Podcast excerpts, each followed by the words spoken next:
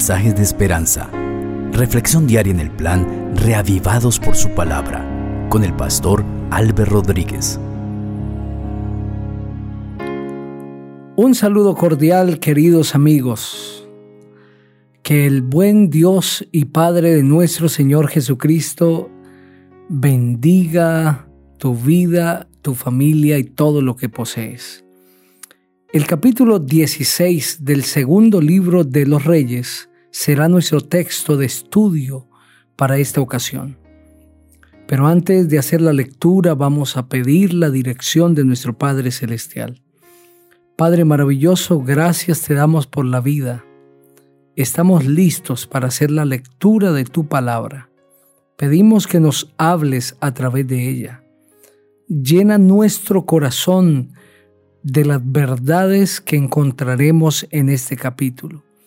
Permítenos, Señor, sumergirnos en tu palabra, en ese océano de conocimiento de tal manera que guiados por el Espíritu Santo encontremos los tesoros más hermosos, más abundantes y valiosos. Gracias porque nos escucha, Señor. En el nombre precioso del Señor Jesucristo. Amén. Así dice la palabra del Señor. Peca, hijo de Remalías, tenía 17 años de reinar sobre Israel cuando Acaz, hijo de Jotán, comenzó a reinar sobre Judá. Cuando comenzó a reinar, Acaz tenía 20 años y reinó 16 años en Jerusalén. Pero a diferencia de su antepasado David, no hizo lo recto ante los ojos del Señor su Dios sino que siguió el mal ejemplo de los reyes de Israel, llegando incluso a sacrificar en el fuego a su hijo, según las repugnantes prácticas de las naciones que el Señor echó de la presencia de los hijos de Israel. También ofreció sacrificios y quemó incienso en los altares de los montes y en las colinas bajo la sombra de todo árbol sonfrondoso. Entonces el rey Resín de Siria y el rey de Israel, Pecaj, hijo de Remalías, le declararon la guerra a Acaz y sitiaron la ciudad de Jerusalén, pero no pudieron conquistarla. Fue entonces cuando el rey de Edom recobró Elad para Edom y expulsó de allí a los hombres de Judá. Entonces los edomitas vinieron a Elad hasta el día de hoy viven allí. Se envió embajadores al rey Tiglat-Pileser de Asiria con este mensaje: Yo soy tu siervo, soy también tu hijo.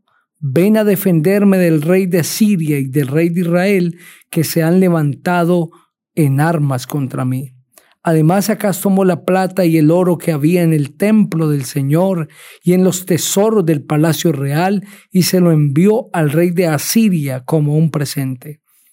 El rey de Asiria respondió a su llamado, pues vino y atacó Damasco y la tomó y se la llevó en cautiverio a todos sus habitantes de Kir. A Resín le quitó la vida. Después el rey Acaz fue a Damasco para encontrarse con el rey Tiglat-Pileser de Asiria. Allí el rey Acaz se fijó en el altar que estaba en Damasco y le envió al sacerdote Urías el diseño y la descripción exacta de ese altar. Y mientras el rey Acaz volvía de Damasco, el sacerdote Urías construyó el altar, tal y como el rey Acaz lo había descrito desde Damasco. Cuando el rey volvió de Damasco y vio el altar, se acercó a éste y ofreció sacrificios allí presentó su holocausto y su ofrenda, y derramó sus libaciones, y esparció sobre el altar la sangre de los sacrificios de paz. Luego mandó quitar el altar de bronce que estaba en la parte delantera del templo del Señor, entre el altar y el templo, y lo puso al norte del nuevo altar. Entonces el rey Acaz ordenó al sacerdote Urias, en el altar grande quemarás el holocausto de la mañana y la ofrenda de la tarde, más el holocausto y la ofrenda del rey, lo mismo que el holocausto y la ofrenda y libaciones de todo el pueblo.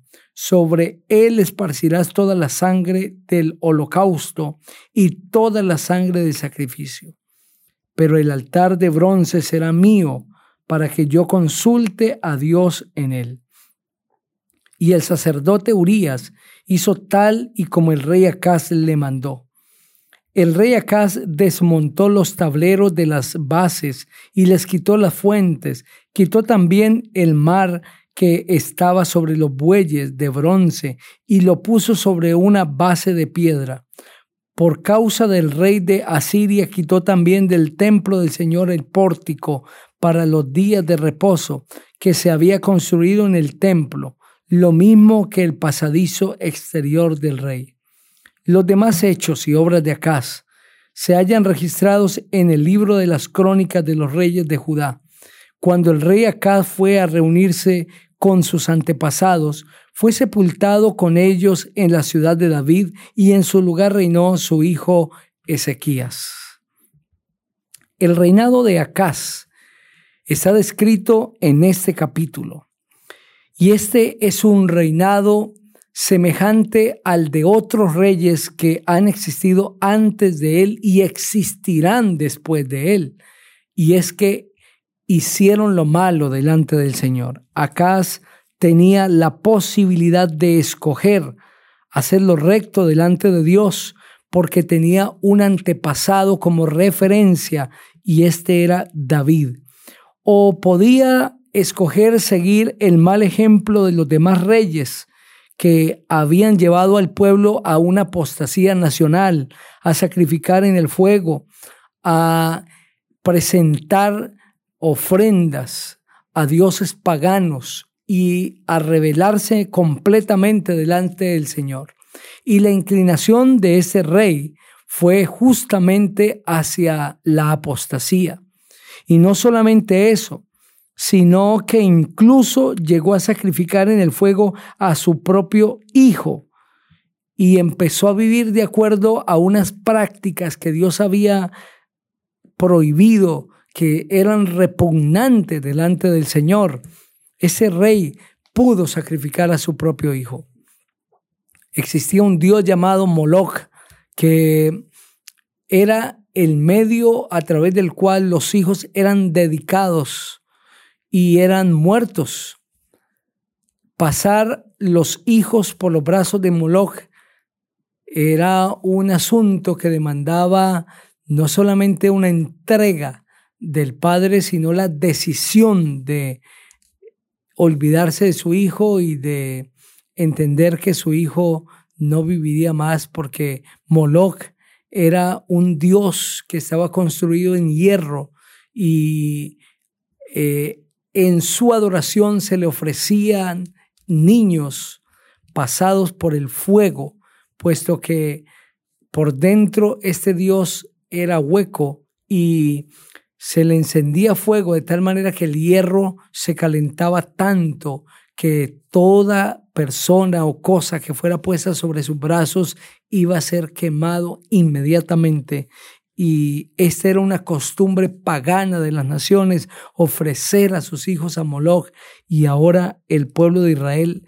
toma la misma costumbre pagana y vil delante de Dios, y este rey llega a sacrificar a su propio hijo. Él pudo tomar un camino diferente, tenía opciones, debía ejercer su libertad, pero decidió tomar el camino de la apostasía, de la rebelión y por lo tanto el camino de la perdición. De la misma manera, hoy nosotros tenemos la posibilidad de elegir el camino de la salvación o el camino de la perdición. Toda persona tiene la libertad para tomar esa decisión.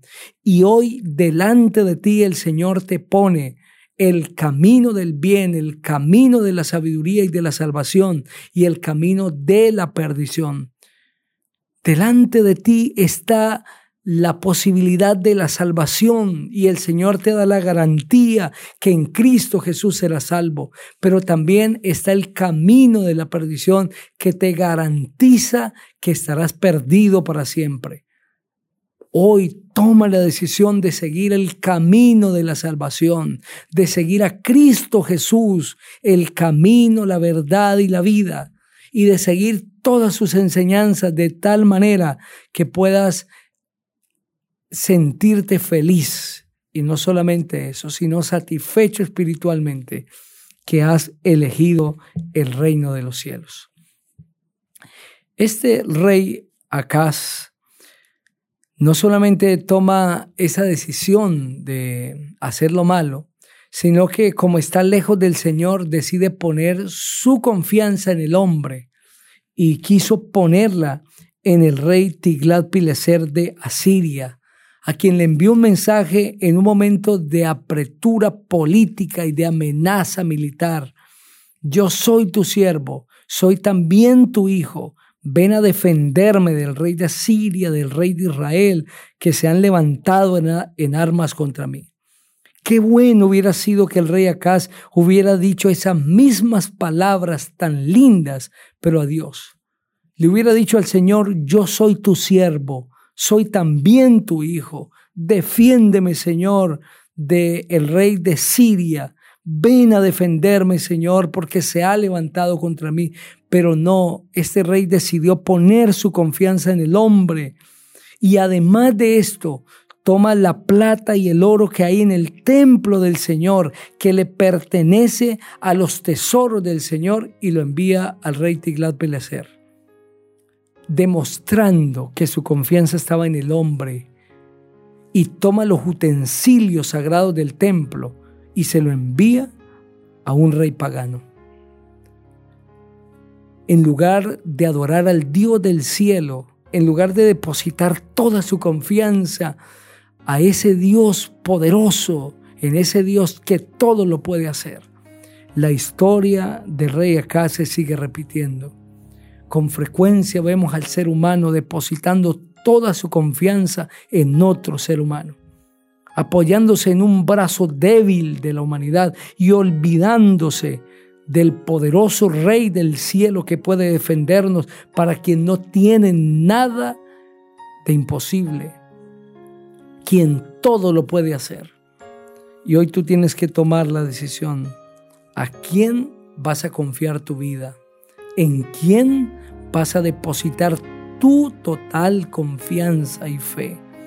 ¿A quién le vas a entregar tu presente y tu futuro.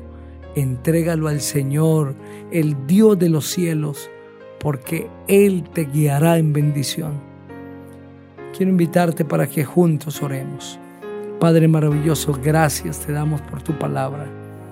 Que cada persona que está escuchando, Señor, reciba en este momento tu bendición y decida por Cristo Jesús.